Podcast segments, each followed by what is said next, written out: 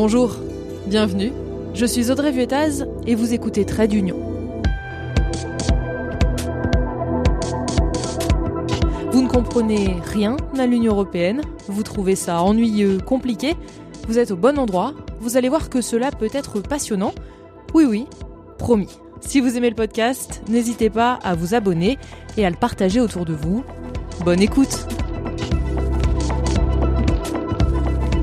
Fin septembre, la coalition de droite extrême droite menée par Giorgia Meloni a remporté les élections législatives en Italie. L'Italie, qui je le rappelle est la troisième puissance économique de l'Union européenne et l'un des pays fondateurs. Forcément, ça vaut le coup de se pencher un peu sur le sujet, et c'est ce qu'on va faire dans cet épisode un peu particulier, qui prend pour la toute première fois la forme d'un entretien. Qui est Giorgia Meloni? Quelles sont ses positions sur l'avortement, les droits des LGBT, l'immigration, la Russie de Vladimir Poutine est-elle plus extrême que Matteo Salvini, l'ancien ministre de l'Intérieur sulfureux? À qui peut-on la comparer en France? Et enfin, quelles seront ses relations avec la France et l'Union européenne? J'ai posé toutes ces questions à Louise Malnois, correspondante à Rome pour la télévision, et qui est aussi l'une de mes meilleures amies. Vous allez découvrir des détails que je n'avais pas vu passer dans la presse française.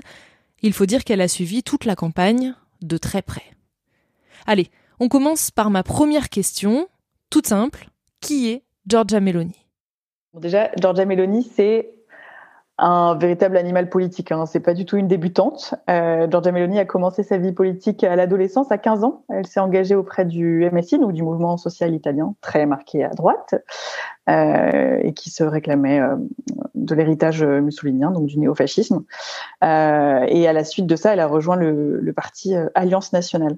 Elle a accédé à des fonctions assez rapidement puisqu'elle a été euh, élue députée, la plus jeune députée italienne, et elle a aussi été nommée ministre dans un gouvernement de Silvio Berlusconi, ministre des Sports, très jeune elle aussi, donc une plus jeune ministre italienne.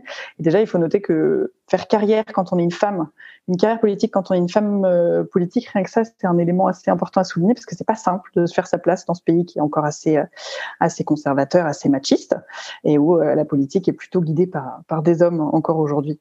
Donc déjà, on doit lui reconnaître ce talent d'avoir réussi à se faire une place euh, au sein de sur la scène politique. Et puis là où elle a tout euh, fracassé, c'est quand en 2012, elle a créé son propre parti politique Fratelli d'Italia il y a dix ans maintenant, en 2012.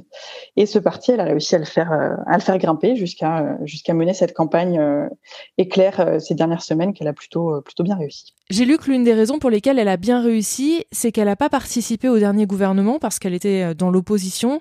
Et je crois que ça a joué en sa faveur, non? Alors exactement, ça c'est vraiment le point fort qu'il a porté. Euh, alors déjà, il faut savoir que Giorgia Meloni, avec son parti, ça fait un petit bout de temps qu'elle est présente sur les scènes politiques, euh, et elle, elle se présentait, elle présentait son parti au travers des, différentes échéances électorales euh, en Italie. Et pour donner un curseur euh, aux dernières élections législatives euh, de 2018, son parti a récolté un peu plus de 4% des suffrages. Donc ça vous donne déjà une échelle de à quel niveau elle se situait, donc un score euh, honorable parce que ça lui permettait de qualifier et d'obtenir des, sièges aux, différentes chambres euh, en Italie, mais euh, qui lui permettait pas d'avoir de peser très lourd. Et déjà avant la précédente campagne, donc euh, on peut parler de, quelques mois en arrière, de quasiment un an en arrière, son parti dépassait déjà les 20, 21, 22% d'intention de vote auprès des sondages d'opinion. Donc déjà, on voit qu'elle s'est forgée une, vraie place. Et ça, elle l'a, elle l'a gardé, elle a tenu sa place parce qu'en fait, après 2018, euh, le gouvernement euh, italien euh, s'est formé avec une coalition très large qui a essuyé évidemment plusieurs échecs. Et donc dernièrement, le président de la République, Sergio Mattarella, a appelé Mario Draghi, Super Mario, comme on l'appelle ici, pour mener euh, ce gouvernement d'union nationale qui n'arrêtait pas d'éclater avec un homme non politisé, puisque euh, Mario Draghi, euh, vous le connaissez, qui a dirigé la Banque centrale européenne, n'est pas un homme politique qui a fait une carrière politique qui est encarté et qui se revendique d'une appartenance politique. Donc on pensait que c'était la solution à tous les problèmes. Il a réussi à, tenir ce gouvernement pendant quelques temps, mais au bout d'un moment, ça n'a plus fonctionné, donc il a dû euh, présenter sa démission. Et ce gouvernement, justement, Giorgia Meloni n'y a pas participé. Fratelli d'Italia, c'est le seul parti politique en Italie qui a refusé de prendre part à la coalition gouvernementale. Donc, elle a refusé tout compromis, en fait, euh, de concéder à certaines choses pour pouvoir s'allier et pouvoir accéder au gouvernement, elle est toujours restée dans l'opposition de, de, ce dernier gouvernement. Et, et, ça, en fait, auprès des Italiens qui euh, essayent un coup le parti anti anti-système du mouvement 5 étoiles, qui qui mène au, au, pouvoir le parti de la Ligue euh, mené par euh, Matteo Salvini, donc plutôt marqué euh, très à droite sur l'échiquier politique, et sont souvent déçus. En fait, les Italiens du coup se tournent vers ce parti qui, lui, pour le coup, ils se disent on l'a jamais essayé. Aujourd'hui, c'est le seul parti qu'on n'a pas vu au gouvernement, et c'est comme ça que Giorgia Meloni a un peu mené sa campagne. Donc en fait, sa figure de seule opposante a convaincu les, Italiens de se dire c'est la seule qui peut qui peut nous sortir de la situation politique actuelle. Si je peux compléter euh, pour euh, parler un peu de sa campagne, parce que du coup cette campagne, en fait, c'est la première fois qu'en Italie on connaît une campagne en plein été, puisque Mario Draghi a présenté sa démission euh, en, juillet dernier. Au mois d'août, en Italie, tout s'arrête, le pays s'arrête, tout le monde est en vacances, donc c'est pas évident de mener campagne. Euh, et il y en a qui se sont lancés dedans assez tôt, comme Matteo Salvini, qui est tout de suite parti à Lampedusa, puisque son thème de prédilection, c'est la lutte contre l'immigration illégale. Donc il est parti à Lampedusa euh, avant même le lancement officiel euh, de la campagne électorale. et il a tout de suite fait des propositions parlait très fort, parlait beaucoup d'immigration. Et Giorgia Meloni, au début, on l'entendait pas du tout. Pendant la campagne, on a entendu euh, Enrico Letta à la tête du Parti démocrate, on a entendu euh, Giuseppe Conte euh, emmener le, mouvement 5 étoiles. Et à côté, Giorgia Meloni, on ne la voyait pas, on ne l'entendait pas.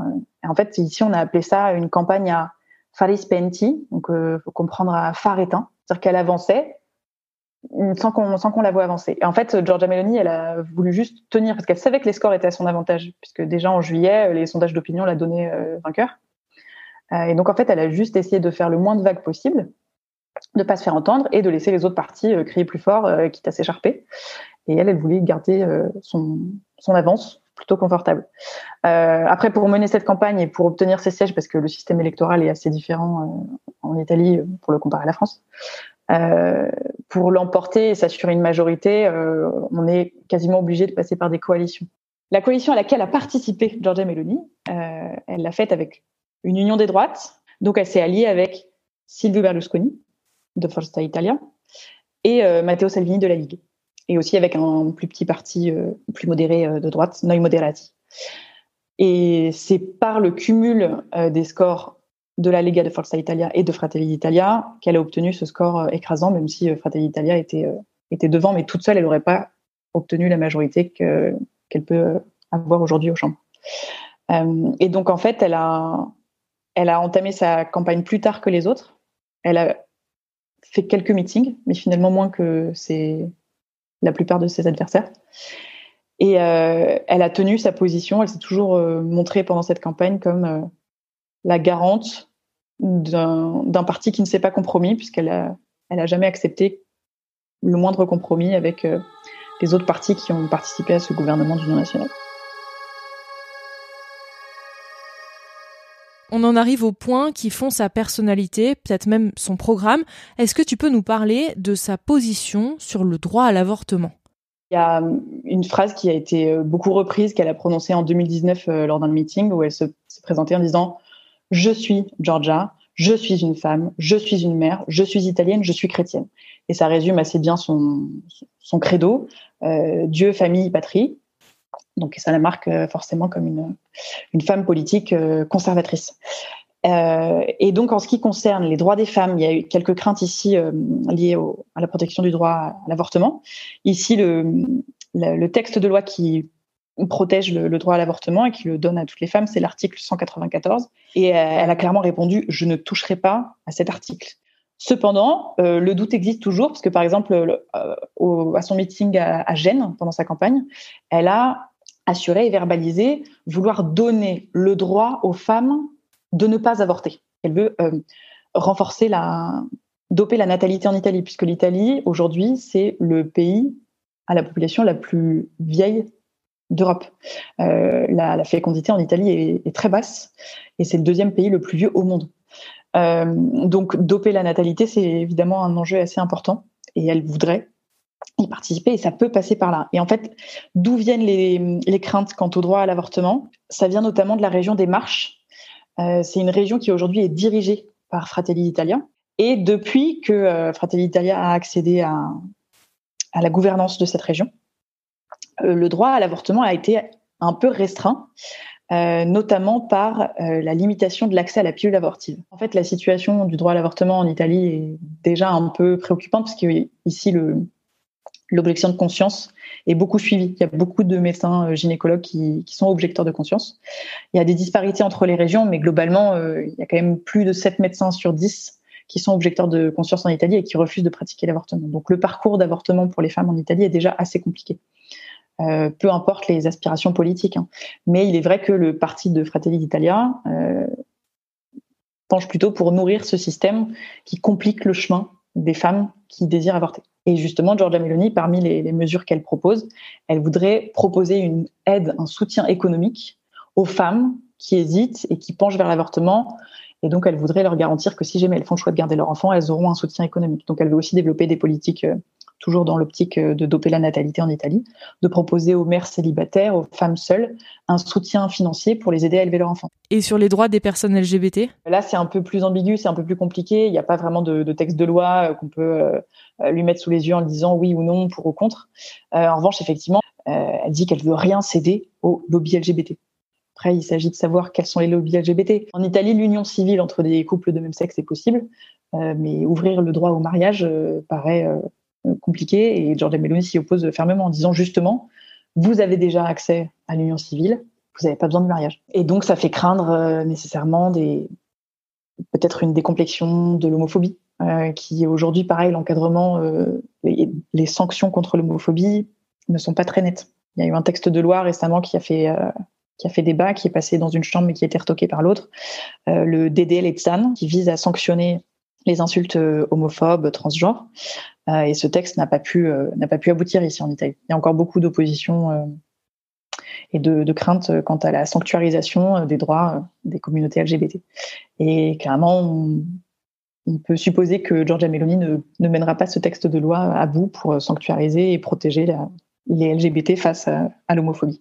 Sur l'immigration, elle est assez radicale aussi. Hein. Oui, euh, mais l'immigration, il faut savoir que quand même l'Italie, enfin les Italiens ont porté euh, la Ligue euh, à la tête du pays et la Ligue, pour le coup, est un parti qui a vraiment fait campagne contre l'immigration, qui était déjà assez assez ferme, disons, puisque Matteo Salvini, quand il était ministre de l'Intérieur, a sciemment bloqué des bateaux, a empêché les débarquements. Il a notamment bloqué pendant plus de 40 jours, si je dis pas de bêtises, il faudrait vérifier, des, le bateau Open Arms à débarquer sur les côtes euh, italiennes. Et ça, euh, c'est une décision que la justice italienne euh, reproche à Matteo Salvini. Enfin, il est poursuivi pour séquestration de personnes. Et il en a fait un argument de campagne. C'est-à-dire que là, la campagne électorale qu'on a vue et qu'on a suivie, Matteo Salvini, avant de monter sur scène, était annoncé comme le seul ministre qui a protégé l'Italie en empêchant l'immigration illégale et qui risque jusqu'à 15 ans d'emprisonnement pour cela c'est un argument de campagne pour dire aux Italiens, votez pour cette personne qui, pour vous protéger, risque la prison.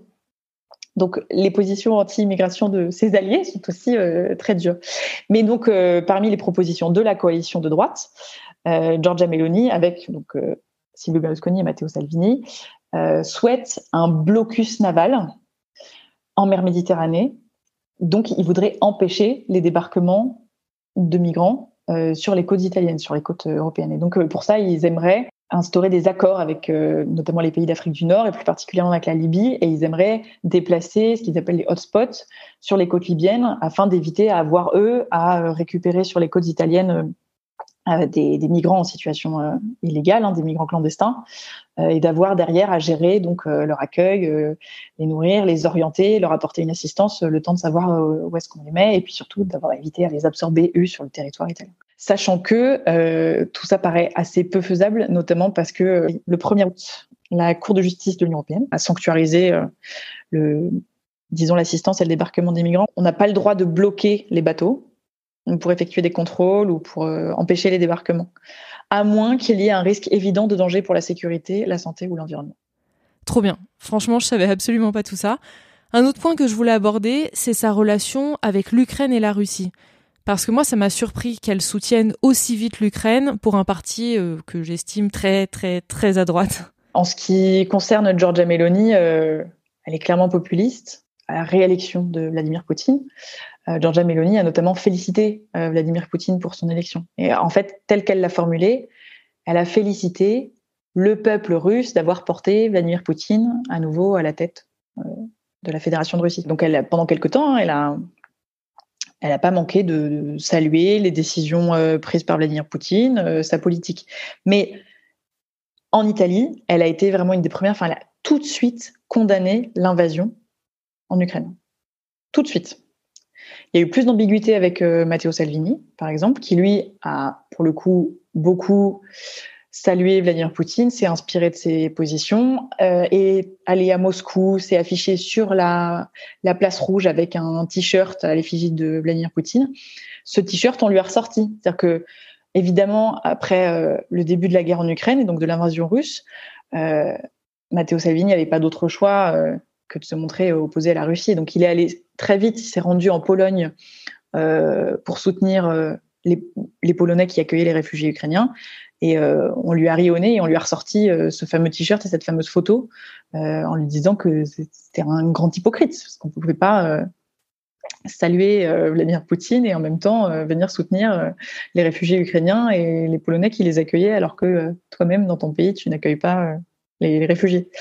Euh, Giorgia Meloni, pour le coup, elle a, dissipé ce doute très vite. Elle a tout de suite tenu sa position. Elle a condamné l'invasion russe en Ukraine parce qu'elle a condamné la violation d'une intégrité territoriale et donc notamment dans les débats politiques ici, lorsqu'il s'agit de, voter, de se prononcer sur euh, l'envoi d'armes euh, Giorgia Meloni, pour le coup, là, a soutenu le gouvernement euh, italien.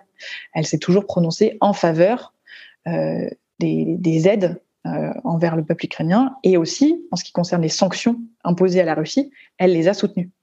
Euh, elle veut aussi quand même y apporter quelques nuances, hein, mais globalement, elle soutient les sanctions. Et là, à nouveau, on peut parler des tensions entre Matteo Salvini et Giorgia Meloni, puisque pendant la campagne, ils sont tous les deux côte à côte à parler des sanctions.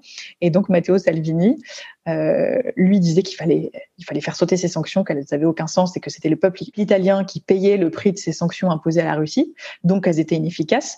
Et à côté, on voit Giorgia Meloni qui plonge sa tête dans ses hanches en disant mais qu'est-ce qu'il est en train de me raconter, ça va pas du tout, parce qu'elle n'a pas la même position, parce qu'elle soutient qu'il faut sanctionner la Russie et aider euh, les Ukrainiens.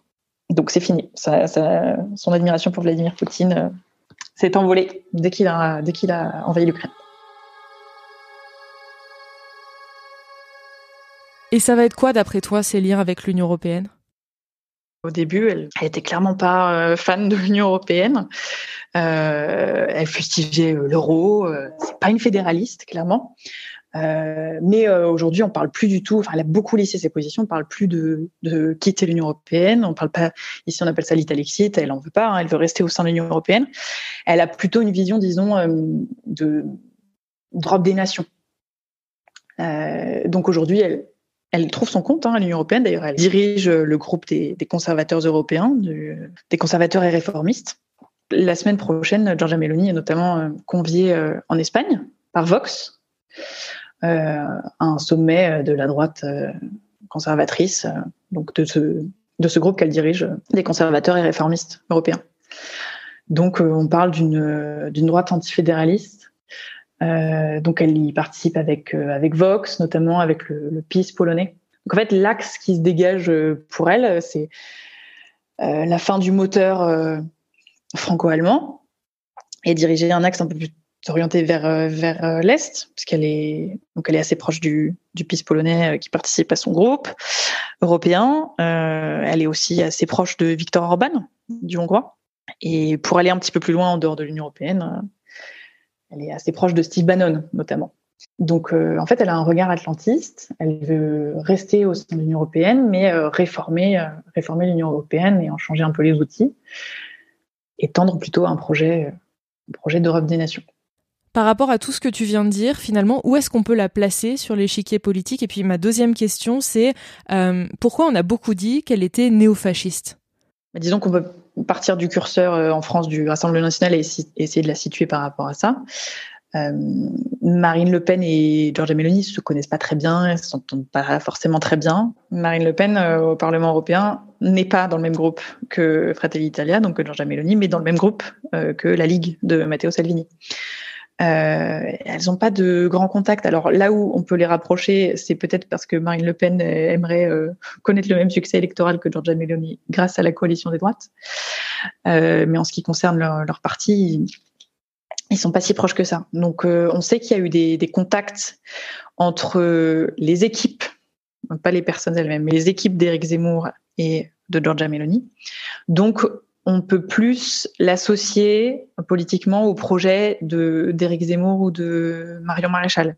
En ce qui concerne euh, l'intitulé de fascisme, aujourd'hui c'est difficile de lui mettre l'étiquette. Quand on lit son programme et quand on écoute la personnalité, euh, elle n'est pas fasciste. En revanche, pourquoi est-ce qu'on se pose cette question? C'est parce que elle a, dans son parcours politique, milité avec des groupes qui se revendiquaient euh, néofascistes, et puis aussi parce qu'elle a pas caché son, disons, son admiration. En fait, elle n'a pas renié l'héritage de Benito Mussolini. Mais ici, en Italie, euh, on peut parler avec différents Italiens, avec différents partis politiques, et on peut entendre souvent cette parole de dire que il faut pas retoquer tout ce qu'a fait Mussolini. Euh, on lui reconnaît quand même euh, certaines œuvres dans, dans, son action politique lorsqu'il a dirigé l'Italie. Mais toujours est-il que c'est un dictateur qui a qui a séquestré pour le coup des personnes, qui a qui a fait prisonnier beaucoup de ses opposants politiques et puis qui a qui a euh, participé à créer des lois anti-juives. Donc, euh, donc euh, clairement, c'est un peu compliqué de s'en revendiquer aujourd'hui. Mais aujourd'hui, elle ne le dit plus de la même manière. Elle condamne euh, le, fascisme de Benito Mussolini. Elle a publié pendant sa campagne euh, des vidéos adressées à la presse étrangère en plusieurs langues, en français, en espagnol, en anglais, euh, pour dire que depuis longtemps, l'Italie a relégué le fascisme à l'histoire. Qu'aujourd'hui, c'est du passé, ça n'existe plus. Et pour elle, le fascisme, il ne s'agit pas d'en parler. Alors, elle a du mal à verbaliser vraiment « je condamne le fascisme, je ne suis pas fasciste ». Elle l'a pas prononcé en ces mots-là sans doute aussi pour entretenir un flou euh, et conserver quelques électeurs qui, qui finalement lui donneraient pas sa voix si elle prononce euh, les mots ainsi. Puisque Giorgia Meloni, si elle n'est pas fasciste, aujourd'hui on peut pas lui reprocher un programme fasciste, il est certain qu'au sein de son socle militant, elle compte des fascistes parmi ses rangs. Et donc elle a déjà entamé le ménage, elle le poursuit, il est sans doute pas fini. Et elle a continué à le faire pendant sa campagne. Il y avait euh, sur ses listes euh, un candidat euh, qui a été vu en train de faire un salut fasciste et il a été immédiatement sanctionné et retiré des listes. Allez, on va être un peu chauvin pour finir. C'est quoi ses liens avec la France et avec Emmanuel Macron? Alors clairement, ça ne sera pas son principal allié. Euh, dont Mélanie ne porte pas Emmanuel Macron dans son cœur, ni sa politique. Euh, ils se le rendent bien hein, d'ailleurs. Et puis là, pendant la campagne, elle s'en elle est donnée à cœur joie de pouvoir euh, taper sur la France. En fait, disons que la seule chose qu'elle nous envie, et qui est un de ses arguments de campagne, c'est qu'elle voudrait réformer le système électoral en Italie. Euh, elle appelle ici ce qu'on appelle le présidentialisme. Elle voudrait passer à un suffrage universel direct pour que euh, les électeurs italiens élisent leur président de la République, puisqu'aujourd'hui, euh, le système fonctionne pas comme ça ici. En fait, c'est en euh, élisant les parlementaires qu'on propose la formation d'un gouvernement, mais on n'élit pas directement ni le gouvernement, ni le président de la République. Et c'est le chef du gouvernement qui a plus de pouvoir que le président. Donc elle, elle voudrait renforcer les pouvoirs du président de la République italienne et surtout euh, mettre à la tête de l'État ce président de la République par euh, la voix des électeurs italiens. Un peu comme ce qui se passe en France. Euh, donc c'est un peu la, la seule chose qu'elle nous envie. Mais du coup, elle s'est pas privée pendant sa campagne de taper, bah, notamment sur euh, Enrico Letta, qui conduit le Parti démocrate et qui est qui passe beaucoup de temps en France. Et donc elle disait, bah s'il est si bien en France, euh, qu'il y reste. Euh, et qu'on n'ait plus besoin de lui ici.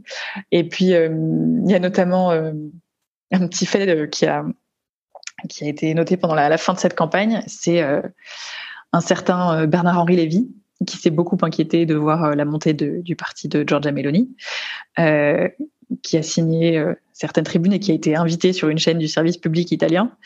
Et il a dit que il fallait pas toujours respecter les choix des électeurs, notamment lorsque les électeurs euh, portent à leur tête, euh, à la tête de leur pays, un, un dirigeant euh, fasciste ou nazi, type un Benito Mussolini ou un Adolf Hitler, sous-entendant que euh, si le, les électeurs italiens faisaient le choix de Giorgia Meloni, euh, fallait pas forcément la respecter. Donc ça n'a pas beaucoup plu à Giorgia Meloni et ça lui a donné une nouvelle occasion de taper sur la France en la figure qu'incarne Bernard Henri Lévy. donc voilà, c'est quand même gonflé de venir nous donner des leçons pour nous expliquer que c'est bien la bien-pensance de la gauche, alors que lui-même défend un, un, ressortissant italien accusé de, de terrorisme pour avoir milité très à gauche avec les Brigades Rouges. Donc, euh, disons que voilà, euh, moi en tant que française sur la campagne auprès de Fratelli Italia, j'étais pas la, j'étais pas la mieux placée. Donc, euh, le, la France n'est pas le premier partenaire. C'est pas le premier partenariat que développerait Giorgia Meloni si elle accède effectivement à ses fonctions, parce qu'en fait, pour resituer un peu le, cadre, les élections législatives, donc le scrutin qui s'est tenu le 25 septembre, permettent de distribuer les sièges aux deux chambres, au Sénat et à la Chambre des députés. Mais la formation du gouvernement va prendre un peu de temps. Que ça va dépendre de la rentrée parlementaire. Donc la première réunion des deux chambres va avoir lieu la semaine prochaine. Les groupes parlementaires vont se former et à l'issue de ce, moment-là, les négociations entre les, chefs de groupe euh, et les chefs de parti vont s'instaurer pour pouvoir savoir qui va accéder, euh, qui on propose pour accéder à quelle fonction. Ensuite, il va falloir que ce soit soumis au président de la République. Et une fois que le président de la République a, a fait ses consultations, va indiquer qui choisit à la tête du gouvernement. Le gouvernement va être formé et ensuite le gouvernement devra se présenter devant les chambres pour obtenir sa confiance. Et à partir de là, on aura un gouvernement. Donc ça va prendre encore un petit peu de temps. Ça peut être plus ou moins long euh, parce que euh, en moyenne, ça prend un peu plus d'un mois. Euh, pour rappel, le, dernier gouvernement en 2018 a mis plus de 80 jours à se former. Et au plus tôt, ça prend quasiment un mois, 25 jours. Donc on n'a pas encore Giorgia Meloni. Il y a peu de doute hein, quant au fait qu'elle devienne présidente du Conseil. C'est pas encore le cas. Voilà, cet épisode touche à sa fin. Merci à Louise de nous avoir fourni tous ces détails, toutes ces subtilités et cette vision de l'intérieur, puisqu'elle a suivi toute la campagne. J'espère que cet épisode vous a plu. Si c'est le cas, n'hésitez pas à en parler sur les réseaux sociaux en me mentionnant. Entre chaque épisode, vous pouvez aussi retrouver le podcast sur Instagram ou sur Twitter. À très vite!